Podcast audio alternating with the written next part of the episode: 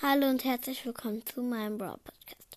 Heute werde ich eine Herkunftsgeschichte erzählen und zwar von Lola. Es war einmal ein kleines Mädchen. Es war noch sehr, sehr jung. Es wurde geboren und hatte grüne Haare. Alle lachten sie aus. Aber irgendwann in der vierten Klasse kaufte sie sich einen Fuchs. Immer wenn jemand sie ärgert, spuckte er Wasser. Dann irgendwann, wenn, sie, wenn, er no, wenn sie noch mehr geärgert wurde, hatte sie sich ein Klon gekauft. Er hat immer sie auch geärgert mit seinem Fuchs.